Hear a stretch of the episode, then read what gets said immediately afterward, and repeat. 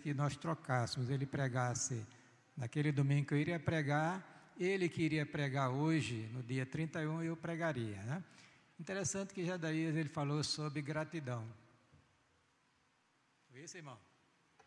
E a mensagem que eu tinha preparado para o segundo domingo, ou terceiro, se não me lembro, de dezembro, eu vou entregar hoje à noite, que fala sobre um assunto que eu reputo de importância muito grande para a vida da igreja. Está lá no Salmo 93. Eu queria convidar você a abrir a sua Bíblia, ou o Altino vai projetar no monitor da igreja, e você vai acompanhar a leitura, que são só cinco versículos, né? E eu vou me deter na última parte do versículo 5, falar sobre um assunto que você vai você tem necessidade de ouvir nesta noite. Nós estamos nessa fase de transição do ano velho para o ano novo, como se diz, e precisa que a gente tenha essas verdades guardadas no coração para vivermos uma vida realmente que agrada ao Senhor. Diz assim o Salmo de número 93. Revista e corrigida. O Senhor reina está vestido de majestade. O Senhor se revestiu e cingiu de poder. O mundo também está firmado e não poderá vacilar. O teu trono está firme desde então, tu és desde a eternidade. Versículo 3: Os rios levantam, ó Senhor, os rios levantam os seus ruídos, os ruídos levantam as suas ondas. Os rios levantam as suas ondas, mas o Senhor nas alturas é mais poderoso do que o ruído das grandes águas, do que as grandes ondas do mar. Muito fiéis são os teus testemunhos, a santidade convém à tua casa, Senhor, para sempre. Diga amém. A santidade convém à tua casa, Senhor, para sempre. Feche os seus olhos e faça uma oração, porque eu já disse aos irmãos: nenhum pregador tem condição de falar o seu coração. Fala aos seus ouvidos. Daí para frente é uma obra exclusiva da graça de Deus. E ai do homem, da mulher que Deus silenciou para ele. Davi diz: calando tu ao meu respeito, pronto. Não tem mais o que fazer. Mas graças a Deus, irmãos, que o nosso Deus é um Deus que fala. Deus vivo, verdadeiro, nós precisamos ouvir a voz do Senhor que essa voz é poderosa, que é cheia de, de majestade. Então peça a Deus nesta noite, por graça e por misericórdia, Ele ministra o seu coração enquanto eu falo aos seus ouvidos. Não tem essa competência de mexer com as suas entranhas, com o seu coração, mas Deus pode. E Ele quer fazer aqui nesta noite. Pai, nós queremos te agradecer pela bênção de estarmos juntos nesta noite em tua casa, diante de tua presença, para apresentar ao Senhor o culto que lhe é devido. Queremos te agradecer pelos teus filhos que se encontram aqui no santuário e aqueles que se encontram nas redes sociais e que aqueles que ainda um dia irão abrir este vídeo, o vídeo deste culto, para assistir, para ouvir a palavra, ouvir os louvores, os testemunhos, as orações. Se você servir a ministrar nossas almas nesta noite, nós precisamos, Senhor, de Ti. Precisamos, ó Senhor, que Tu abra os nossos olhos espirituais para que possamos enxergar a grandeza, Senhor, a beleza, a realidade das coisas espirituais.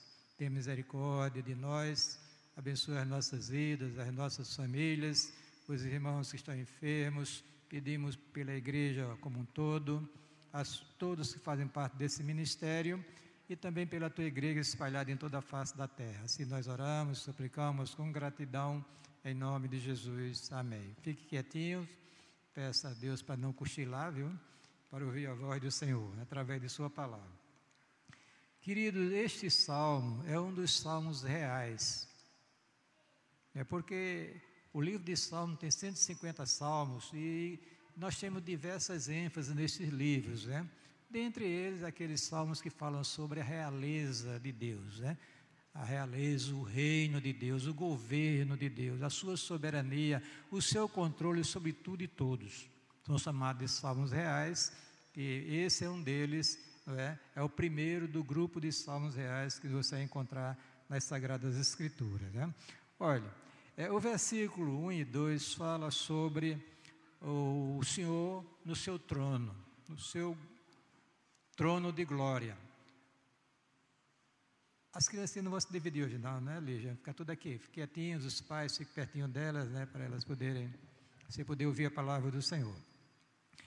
Olhe, todas as visões que as pessoas tiveram de Deus o viram no seu trono, e um trono de glória, majestoso, não é?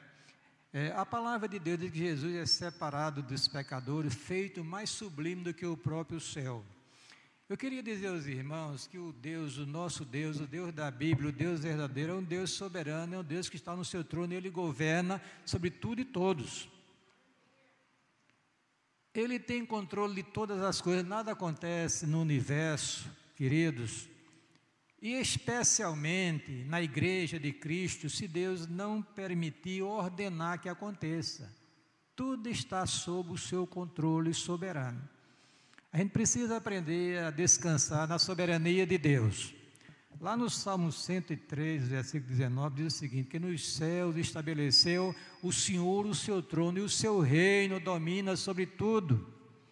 Então tudo está sob o controle do Senhor, a minha vida, a sua vida, os nossos dias. O presidente Léo contou aqui o seu testemunho, as portas da morte, como Deus preservou a vida dele, quantas pessoas morreram nesta pandemia, pastores, amigos meus, presbíteros, diáconos, homens importantes no meio da igreja. Mas não chegou a nossa hora, como diz o presbítero Francisco, nós estávamos na fila, mas não, e o Senhor resolveu, graciosamente, nos tirar da fila. Né? Então, bendiga o Senhor nesta noite, queridos. Às vezes a gente pensa que as coisas estão, é, não estão descontroladas, não estão. Deus está no seu trono, diga amém. Controlando todas as coisas, governando todas as coisas, nada acontece se Ele não permitir nem ordenar, isso é para a igreja um conforto espiritual muito grande. Aliás, Paulo já dizia que todas as coisas cooperam para o bem daqueles que amam a Deus, daqueles que são chamados segundo o seu decreto ou o seu propósito. Então, descanse no Senhor nesta noite. Estamos aí na perspectiva de um ano novo, difícil, complicado. A política vai pegar fogo, vai desnortear a igreja de Cristo que ela está se envolvendo mas saibamos nós que o Senhor está no seu trono e fará a sua vontade, bendito seja o nome do Senhor. Amém? Então, o versículo 1 e 2 diz sobre isso, irmãos. Inclusive, diz que este trono, o trono do Senhor, é um trono eterno. Deus não é um Deus intempestivo, que faz as coisas assim de improviso, não. Tudo já está programado, determinado e decidido por Ele, e as coisas caminham segundo a Sua santa e soberana vontade. Ah, o versículo 3 e 4 fala justamente sobre tempestades, dificuldades, né, águas revoltas, né, ondas bravias que se levantam, mas diz, irmãos, que Deus, com a sua voz poderosa, né, Ele é mais poderoso do que tudo isso que está acontecendo por aí. Às vezes desaba uma tempestade em nossa vida e nós não sabemos por que está acontecendo aquilo ali. Quando menos se espera, a tempestade se instala, as ondas se tornam bravias, se revoltas, e você fica talvez até apavorado, mas Deus está no seu trono, governa, e a palavra diz que o Senhor nas alturas é mais poderoso do que o ruído das grandes águas, bendito seja o nome do Senhor. Mas, no versículo 5, você vai encontrar duas grandes verdades declaradas aqui. Primeiro é que é a fidelidade de Deus. Quando eu disse aos irmãos aqui que a presença do Senhor no meio da igreja não depende de nossa santidade, não depende é, como nós estamos nos comportando na igreja. A presença de Deus no meio do seu povo, irmãos, é uma realidade, porque Deus prometeu em Sua palavra e Ele é fiel e verdadeiro. Paulo disse: Nós somos infiéis, Deus permanece fiel, que Ele não pode negar-se a si mesmo. Agora, a sua presença, irmão, você pode estar sentindo ou não. Porque uma coisa que eu disse aos irmãos aqui, desde a minha adolescência, que eu tive uma preocupação, aliás, gerada pelo Espírito dentro do meu coração, quando eu chegava na igreja, me assentava para ouvir. Não queria conversa com ninguém. Os pastores às vezes conversam muito. E às vezes eu coloco uma, não aqui o caso dos meninos aqui, né? Mas uma, uma cadeira entre vazia sempre para não estar ninguém estar tá nos concílios da denominação falando e falando e perdendo o privilégio de ouvir a voz do Senhor que é poderosa e cheia de majestade. E eu aprendi, irmãos, quando o Salomão disse: guarda o teu pé quando entrar na casa do Senhor. Inclina-te mais a ouvir do que oferecer sacrifícios de tolo, porque isso faz mal. Vamos aprender a ter reverência com a presença do Senhor no meio da igreja, irmãos. Independente de eu esteja sentindo ou não. Que a sua presença não depende de minha fidelidade, nem de minha santidade depende de sua fidelidade, a sua palavra. Muito fiéis, diz a Bíblia, que são os teus testemunhos, irmãos. A palavra de Deus é fiel e verdadeira. Precisamos atentar ao que Deus já falou, que está à disposição do seu povo. Tudo que Deus queria que nós conhecêssemos acerca do seu ser, do seu caráter, dos seus atributos e a sua vontade, está revelado aqui na Santa Palavra do Senhor. Buscai no livro do Senhor e lede, diz a Bíblia: nenhuma destas coisas falhará, nenhuma nem outra faltará, porque minha própria boca o disse e o meu espírito mesmo as ajuntará. Então você pede quando você não dedica um pouquinho do seu tempo a ler a palavra de Deus. É como se você estivesse trancando a, a, voz, a boca de Deus em relação à sua vida. Isso é uma tragédia na vida da gente. Porque se você não está ouvindo a voz de Deus, está ouvindo a voz do diabo, a voz do mundo, ou a sua própria voz, irmãos. Estamos aí de ano novo, ano que se aproxima daqui a pouco, está chegando, 2022, e Deus tem uma expectativa acerca de você que está aqui nesta noite, que não está aqui por acaso.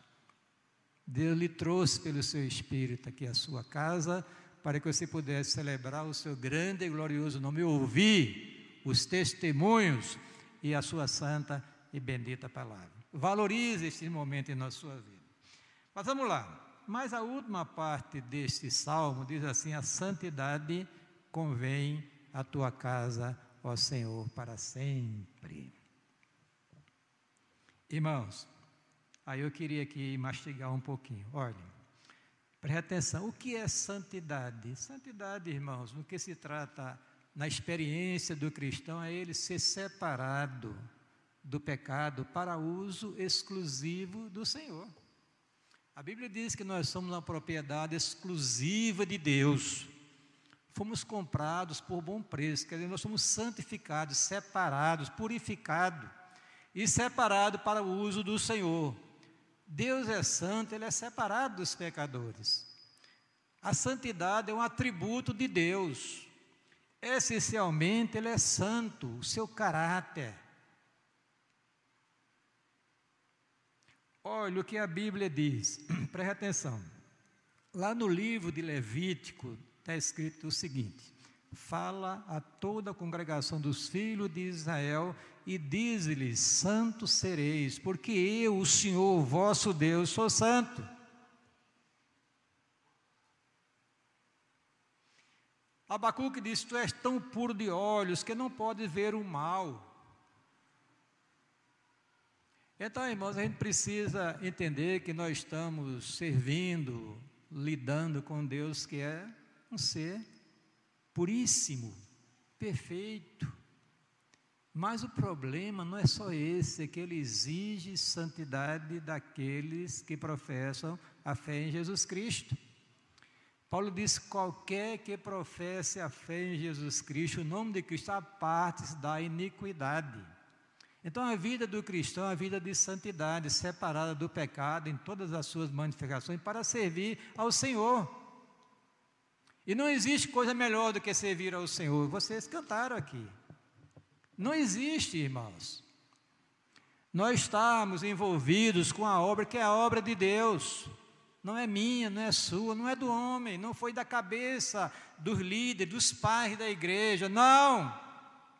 A obra de Deus é dele.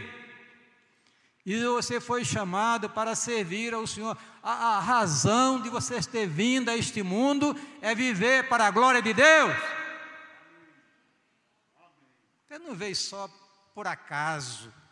Estava comentando hoje, a gente conversando é, com pessoa do nosso relacionamento, está falando, olha, Deus tem um propósito em nossas vidas. Ah, diga amém, irmãos. Você não veio aqui este mundo porque papai e mamãe quiseram, no momento de enlevo amoroso. Você veio por um propósito exclusivo de Deus, que usou seu pai e usou sua mãe para essa finalidade. Então glorifique a Deus por isso e viva para a glória dele. Olhe, preste atenção, ainda avançando em relação à santidade de Deus. Sede vós perfeitos, disse Jesus no Sermão do Monte, como é perfeito o vosso Pai que está nos céus. Olha o que Pedro diz, amplificando aquele texto de Levítico, mas como é santo aquele que vos chamou, sede vós também santos em toda a vossa maneira de viver, porque escrito está, sede santos, porque o Senhor vosso Deus sou santo. Agora veja bem, Léo, nós estamos vivendo, né, convivendo com este Deus que é santo. Nós não podemos mais, irmão, nos esconder quando você um dia professou a fé em Jesus, que você foi batizado, integrado à vida comunitária na igreja, você tornou-se um cristão, um servo de Deus. Quer você queira, quer não. Quer você tenha consciência disso, quer não. Quer esteja forte em seu coração ou esteja fraco, não importa. Você um dia professou a fé em Jesus Cristo. Isso foi levado em consideração pelos céus, louvado seja o nome do Senhor. Agora veja bem, esta santidade de Deus, este caráter, essa faceta do caráter de Deus, o grande problema para nós seres humanos é porque Deus impinge isso em nossas vidas. Ele exige santidade do homem que criou. E especialmente do homem, da mulher que professa a fé em Jesus Cristo. Muita gente pensa que Deus ele não vai chamar o homem à responsabilidade. Vai, irmãos. Deus ele, por ser santo, ele, ele, ele elaborou um código de ética e entregou para ser observado, e seremos julgados por esse código de ética no grande dia em que o Senhor virá buscar a sua amada igreja. Todos os homens, todos irão comparecer diante do Senhor, abrir-se-ão os livros, eles serão julgados, de acordo com o código de ética definido por Deus em Sua palavra. Quando o, o, salmista disse aqui pelo Espírito, que foi Davi, ele disse: Santidade convém a tua casa, ó Senhor, para sempre. Evidentemente, no contexto histórico, ele estava olhando para o templo de Jerusalém. Era a casa do Senhor, onde as tribos de Israel subiam para celebrar o Senhor. Mas evidentemente que esta casa, irmãos, é a igreja de nosso Senhor Jesus Cristo. Amém? A santidade convém à tua casa, ó Senhor. Nós somos chamados na nova dispensação, o povo de Deus, a casa de Deus a igreja do Deus vivo, coluna e firmeza da verdade.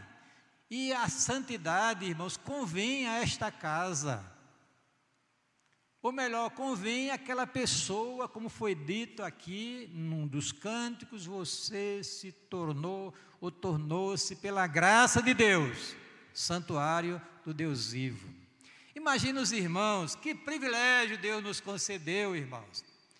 É um tesouro em vaso de barro o Espírito de Deus veio habitar no interior do crente em Jesus Cristo, irmãos. Vocês sabem o que, é que Tiago disse para os seus leitores?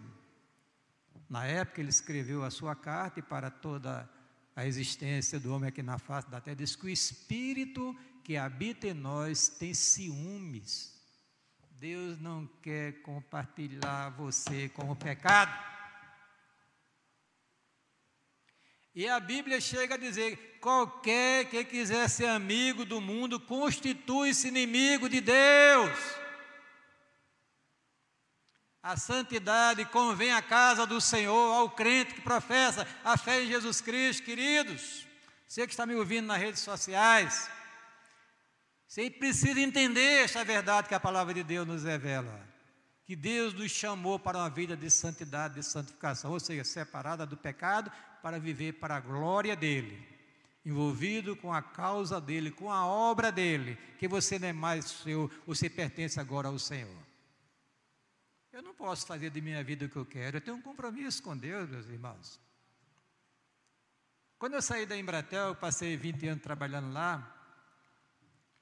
Eu saí, eu me, eu me, qualifiquei para ser um profissional, um consultor empresarial, para ganhar grana, mas mesmo eu não tinha muito amor por dinheiro. Mas, diante da chamada do Evangelho, eu já vim orando, Senhor, me dê tempo para te servir com tempo integral. Era a minha oração constante. E Deus, graciosamente, me aposentou até coisa inusitada, com 46 anos de idade. E não foi com trambique, não, viu? Foi legalmente. Porque desde 18 anos de idade eu era a carteira assinada.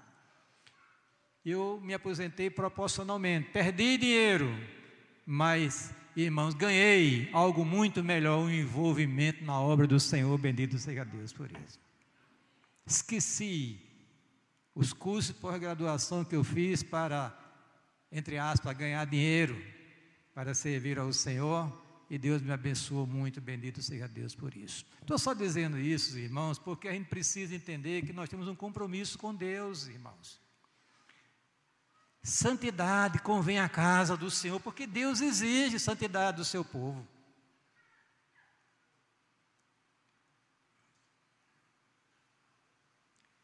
Porque esta, disse Paulo, é a vontade de Deus para vossas vidas, a vossa santificação. Aí ele trata agora numa área muito, digamos assim, crucial na vida do homem, que é a questão sexual. Porque esta é a vontade de Deus para a vossa vida, que vos abstenhais da prostituição. Palavra de Deus aqui no Evangelho, ou melhor, na carta de Paulo escreveu aos Tessalonicenses. Aí diz aqui a palavra: porque não nos chamou Deus para a imundícia, mas para a santificação. Então você não tem opção. É uma exigência de Deus, não é minha, não, irmão. Mas aquele pastor é chato. Não! É exigência da palavra do Senhor. E eu seria um, um crápula se não dissesse isso a você, que Deus exige santidade de você, minha, nossa, da igreja do Senhor Jesus Cristo. Que santidade convém a tua casa ao Senhor. Vamos lá. Aí, olha, vê bem aqui. Israel tinha saído da terra do Egito, tinha agora entrado em Canaã, já tinha transposto o rio Jordão, mas precisava haver um conserto com Deus para grandes conquistas, né?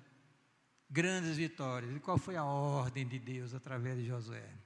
Disse Josué também ao povo de Israel: santificados, porque amanhã o Senhor fará maravilha no meio de vós. Deixa eu ir adiante. A santidade, irmãos, que é parte essencial do caráter de Deus, que é a exigência de Deus para a sua igreja, é a obra que é Deus fazendo nas nossas vidas. É quando você, pela graça de Deus, é, foi, alcançado pelo Evangelho, você foi purificado dos seus pecados através do poder do sangue do Cordeiro. Glória a Deus por isso. Um ato instantâneo da graça de Deus. Mas agora, diante de você, apresenta-se uma vida de. É o desafio para uma vida de santidade. Por quê? Porque você continua com a sua natureza humana inclinada ao pecado. E além disso, você tem um mundo que está posto numa liga e tem o próprio diabo que é opositor, inimigo do homem, inimigo da igreja de Cristo. Vosso adversário, disse Pedro. Então, irmão, nós precisamos que Deus nos ajude nesta obra de santificação. Aliás, a Bíblia diz que o Deus de paz os santifica em tudo, ele continua trabalhando na vida dos seus filhos, levando a vida de santificação. Por quê? Porque o Espírito de Deus tem a incumbência de entregar a Jesus no dia do arrebatamento da igreja, uma igreja pura, imaculada. Ou santificada. E o mesmo Deus de paz, disse Paulo, vos santifica em tudo, e todo o vosso espírito, alma e corpo sejam conservados plenamente, irrepreensíveis para a vinda do nosso Senhor Jesus Cristo. Olha que Pedro diz: eleite segundo a presciência de Deus Pai em santificação do espírito. Ora, se nós, irmãos, temos um desafio diante de nós, que é viver uma vida de santidade, a gente precisa entender que o próprio Deus gera santidade no nosso coração. Diga amém? Aquele, disse Paulo, que começou a boa obra em vós, há de completá-la até o dia de Jesus Cristo. É a promessa dele, irmão. Dê glória a Deus por isso. Saber que Deus está trabalhando em nosso coração, levando a uma vida de comunhão com Ele. Porque Ele tem um propósito em nossas vidas e Deus não consegue conviver, irmãos, onde há pecado, onde há desobediência à Sua palavra. Disse Jesus: Eu sou a videira verdadeira e meu pai é o lavrador. Toda vara em mim que não dá fruto, ela tira. Misericórdia, cuidado, viu? Cuidado. Nessa pandemia, eu penso eu que Deus tirou muitas varas, né? Que estavam nele, mas o fruto talvez não lhe tenha agradado. Ele levou para si. Observe que o texto diz: e o ramo que está na videira não deu fruto. Cirurgia, amputação. Não estou dizendo que todos que faleceram e servem de Deus nessa pandemia foi por causa de desobediência à palavra do Senhor. Não tenho essa autoridade para dizer, mas com certeza alguns foram. Por causa da palavra de Deus aqui. Aí diz a Bíblia aqui: e limpa toda aquela que dá fruto, para que dê mais fruto ainda. Glória a Deus. Esta obra continua. Ah, irmãos, quando você vem para a igreja, aqui, ou melhor, não estou falando necessariamente aqui nos, na, nessas instalações, mas falando do povo de Deus, se é onde Deus ministra as nossas almas. E eles nos levam a vida de reflexão para nós largarmos o pecado em todas as suas manifestações. Só uma mente cauterizada pelo pecado é que não consegue mais discernir entre o que é certo e o que é errado. Mas um servo de Deus discerne, irmãos. Discerne, porque o Espírito de Deus opera na vida deles, bendito seja o nome do Senhor. A menos que o Espírito esteja entristecido ou a sua ação apagada, que é uma tragédia na vida do cristão. Então aguarde juízo. Aguarde juízo. Porque se é filho de Deus. Daqui a pouco eu explico.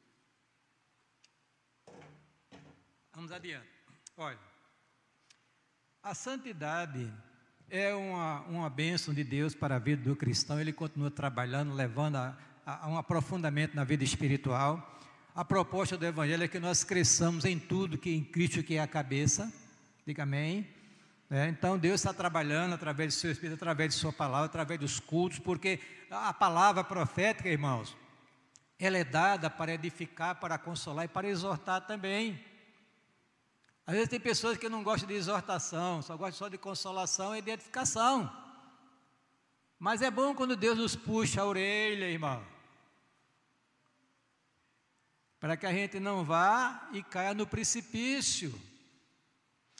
Olhe, a santidade é uma obra de Deus na vida da gente, mas também uma responsabilidade minha, sua, nossa.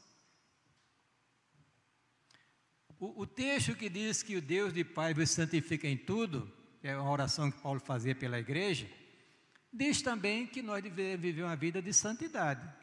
Cada um que está aqui nesta noite, neste santuário, e nos ouvindo através das redes sociais, tendo um ano novo que se aproxima daqui, há pouquinho, né, está se aproximando, precisa refletir esta palavra para reflexão. Entrar neste ano novo sob uma direção segura de Deus para as nossas vidas, para nós vivermos para a glória dEle, para, a, a, digamos assim, irmãos, para a edificação da igreja e para a felicidade nossa. Porque ninguém é feliz se a gente não vê uma vida de santidade, uma vida de acordo com a palavra de Deus. É lei de engano. Outro dia eu tinha 18 anos, estou com 73. É? Você tinha quantos anos? Há 20 anos atrás.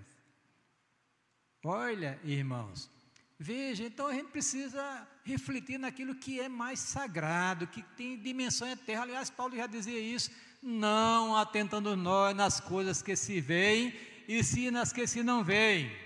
Porque as que se veem são temporais, as que se não veem são eternas, irmãos. A nossa vida está em jogo.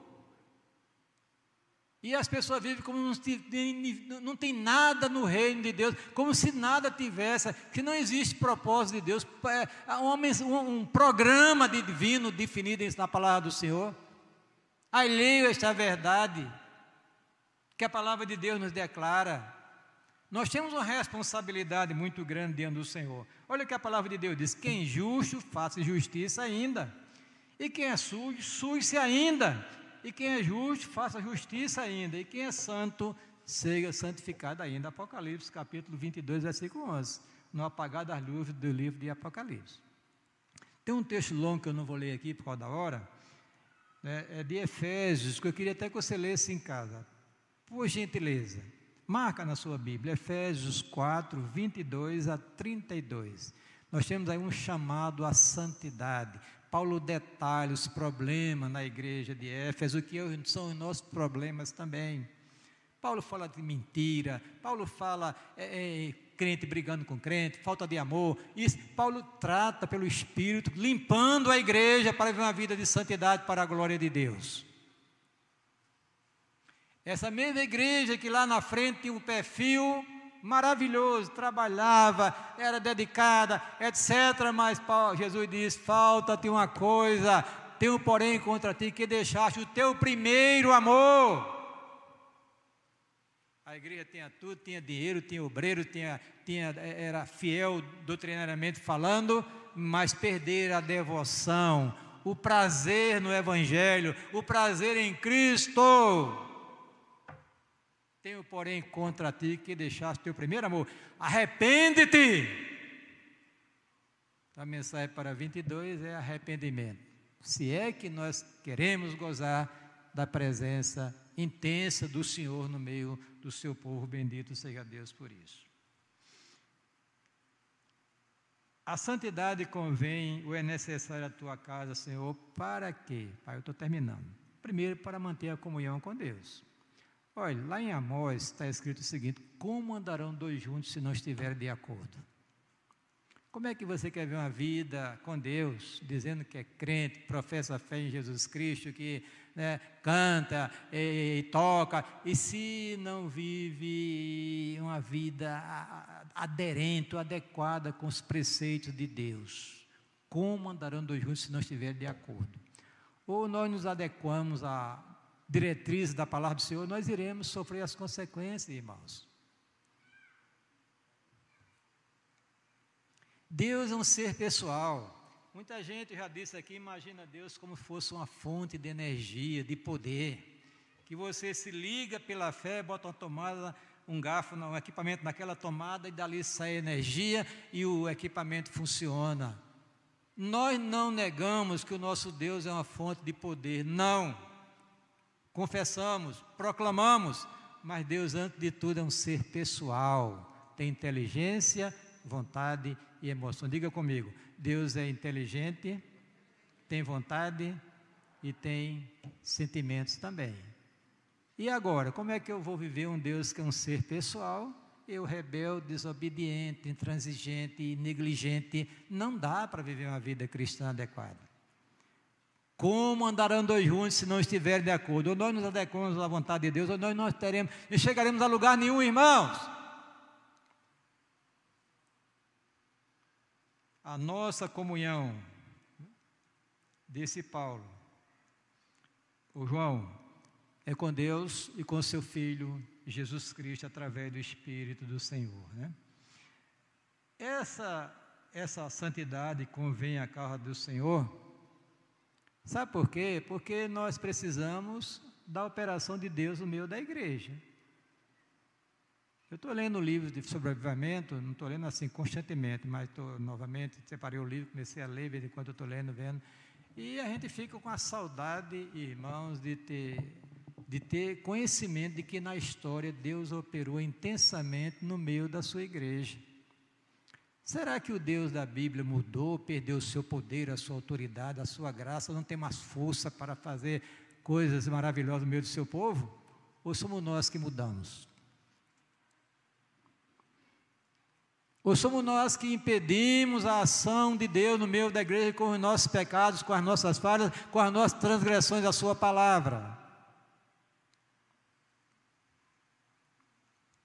Se nós quisermos, irmãos, que Deus volte a fazer maravilha no meio do seu povo, eu me lembro, na, na década de 70, é, foi uma década aqui em João Pessoa, no Nordeste, nesse Brasil, de, era coisa que eu não sabia nem explicar. Eu vivia, irmãos, orando intensamente, às vezes a pessoa pensava que eu estava doido. eu já disse até que eu, por olha, pelo amor de Deus, que ninguém faça o que eu fiz na minha vida. Meu filho André está aí, não sabe disso. Eu nunca falei sobre isso a ele. Eu passei, vinha bem no estudo clássico, porque na época era científico e clássico. Eu vinha bem e parei no segundo ano clássico. Porque a sede de Deus era tão intensa, os cultos, as orações, a Bíblia, eu devorava a Bíblia como se diz.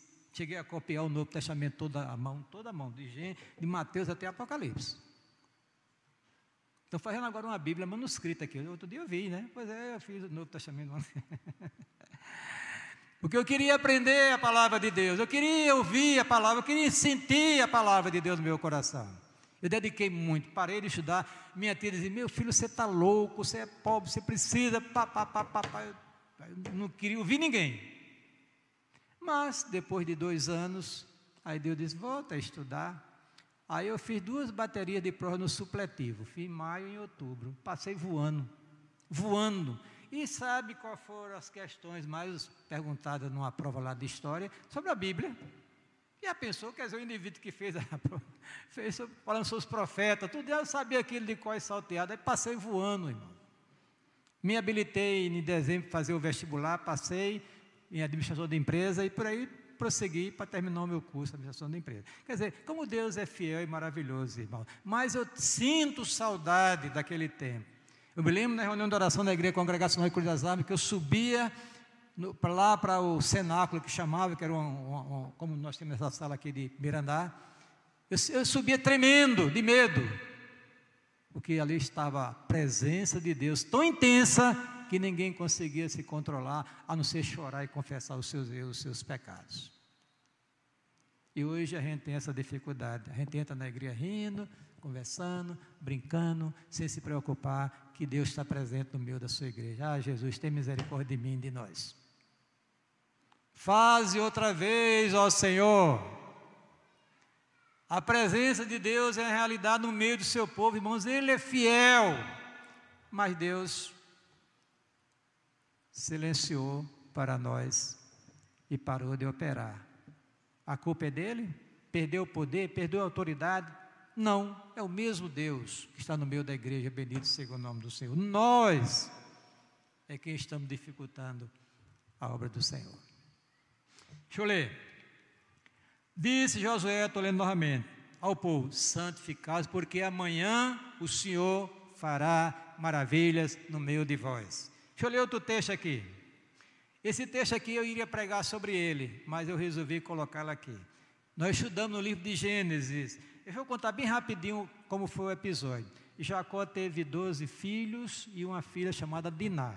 E essa filha, quando chegaram lá em Canaã, lá em Siquém, ela saiu para ver as moças da terra, e o filho do líder da cidade, o jovem, o príncipe Siquém, ele estuprou a moça forçou sexualmente, mas gostou dela e queria casar com ela. Foi isso que nós vimos? Denise.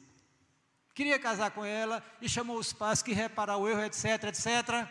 E a Bíblia diz que os filhos de Jacó fizeram uma trama, enganaram os siquemitas, nós vamos dar a nossa filha, mas se vocês se circuncidarem, olha. O texto diz que quando estava mais, né, a dor mais intensa da circuncisão, porque já idosos, as pessoas, pessoas maduras, né, os filhos de Jacó chegaram lá, Simeão e Levi, mataram todos os homens, levaram as mulheres, fizeram um negócio terrível naquela cidade. E Jacó, quando soube, ficou apavorado, ficou apavorado. E vocês fizeram muito mal.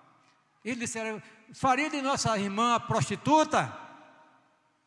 E Jacó não disse mais nada, mas ficou com medo. Mas, irmãos, aí agora vem aquilo que eu vou dizer aqui.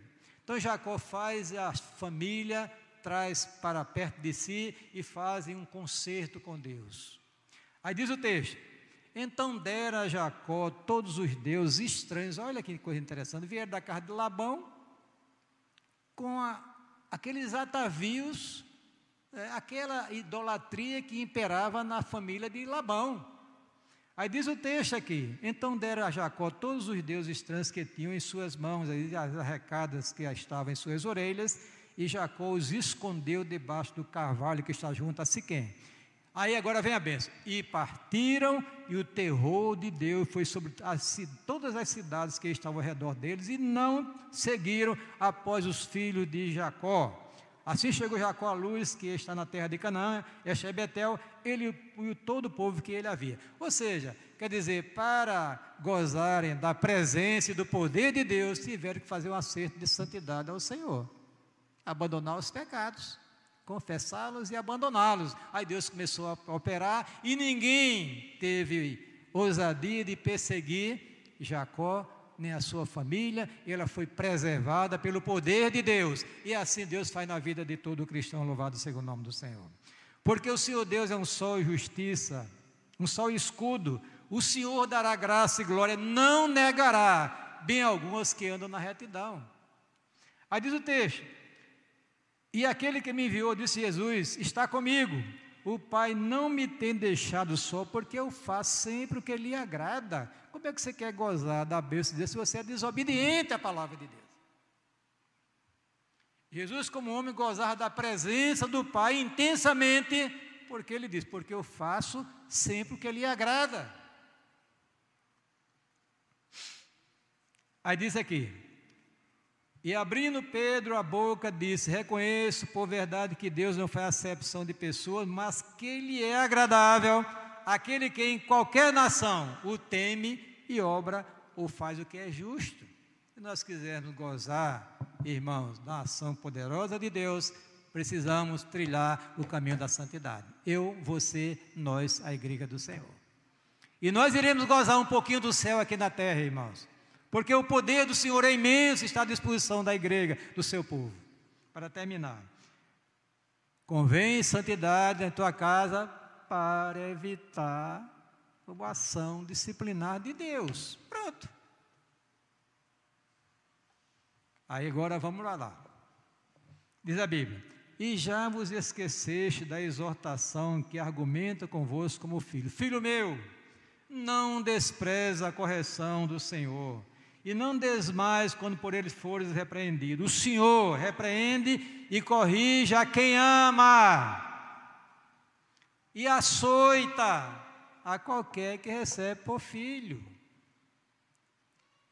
E ele diz: se estáis sem disciplina, sois bastados e não filhos. Deixa eu traduzir. Uma pessoa que professa a fé em Cristo erra, erra, erra e nada acontece de desagradável na vida dele, das duas, uma.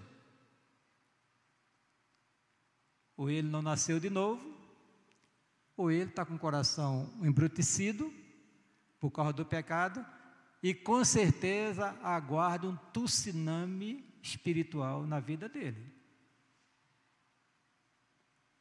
Que vai levá-lo à reflexão. Olha o que o texto diz lá no Salmo 19. Enquanto ele diz assim: Foi bom eu ter sido afligido. Olha que conclusão o salmista tirou. Porque agora guardo a tua palavra. Então, se você é crente, irmãos, aí André, ele sabe que eu chegava junto, não sei se ele se lembra, né? Dele, de Ana e de eu de Júnior. Pai, com responsabilidade com os filhos. Por que, que eu disciplinava? Porque eu queria que eles andassem direitinho, para não ser marginalizado ou, ou sofrer consequência lá no mundo.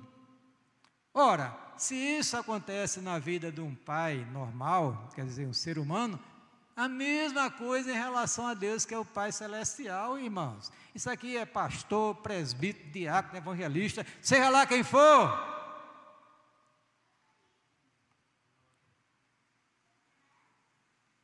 Deixa eu contar um, dois casos bem rapidinho. Um no Velho Testamento. Dos filhos de Arão, recém-consagrado ao ministério sacerdotal. Aí diz o texto que eles um dia inventaram de oferecer incenso ao Senhor que não era de acordo com o especificado por Deus. Cheguei lá, todo paramentado, todo bonitão, entraram no santuário, no, no, no lugar santo, e pegaram o incenso, tocaram, botaram fogo e foram apresentados diante do Senhor. Foram fulminados na hora. Morreram, deu um culto, Deus castigou aqueles homens ali, eles morreram dentro do santuário, servindo ao Senhor, porque apresentaram algo que não era especificado por Deus. Outro caso foi o caso de Ananias e Safira. Lá no Novo Testamento, venderam a propriedade, combinaram entre si, retiveram a metade do preço e disseram aos apóstolos que tinham vendido pelo valor que, tava, que eles estavam entregando pela metade.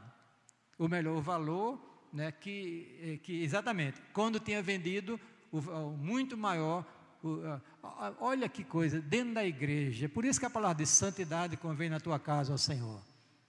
E quando eles entregaram aquele monte de dinheiro, né, que qualquer pastor se animava, nessa perspectiva moderna, chegasse, digamos, daqui 100 mil reais e entregasse à igreja, agora chega, o que aconteceu? Diz a Bíblia que quando, aí Pedro diz, Ananias, por que encheu Satanás o teu coração para que mentiste ao Espírito Santo?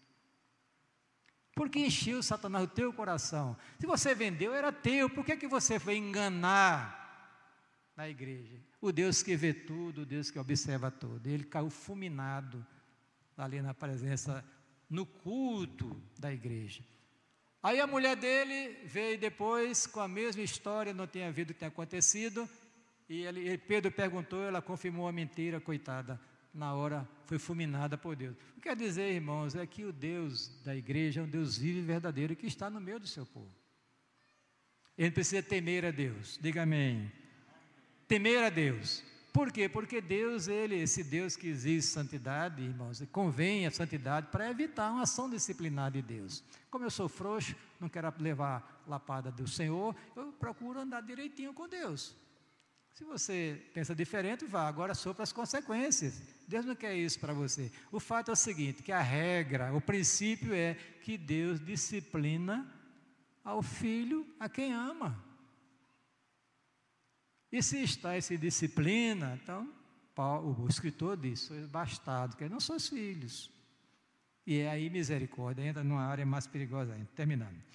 Conclusão: viver em santidade, irmãos, é o grande desafio da vida de um servo de Deus. O Deus verdadeiro, o Senhor da igreja e do universo, é um Deus santo, puro e perfeito. Ele é ainda um Deus pessoal que interage com o seu povo. A convivência adequada com esse Deus só é possível se o crente em Cristo viver uma vida de santidade na sua experiência cotidiana.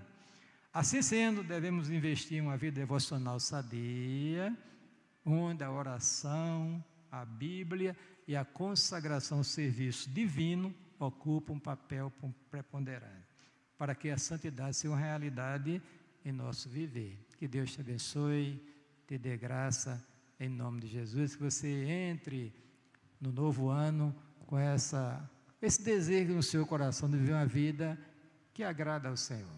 Amém? E a vida que agrada a Deus é uma vida de, de santidade. Louvado seja o nome do Senhor. Amém?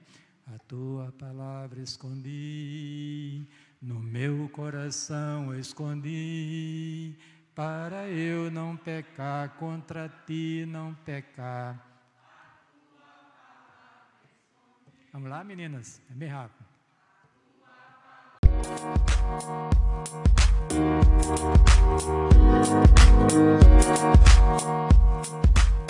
Música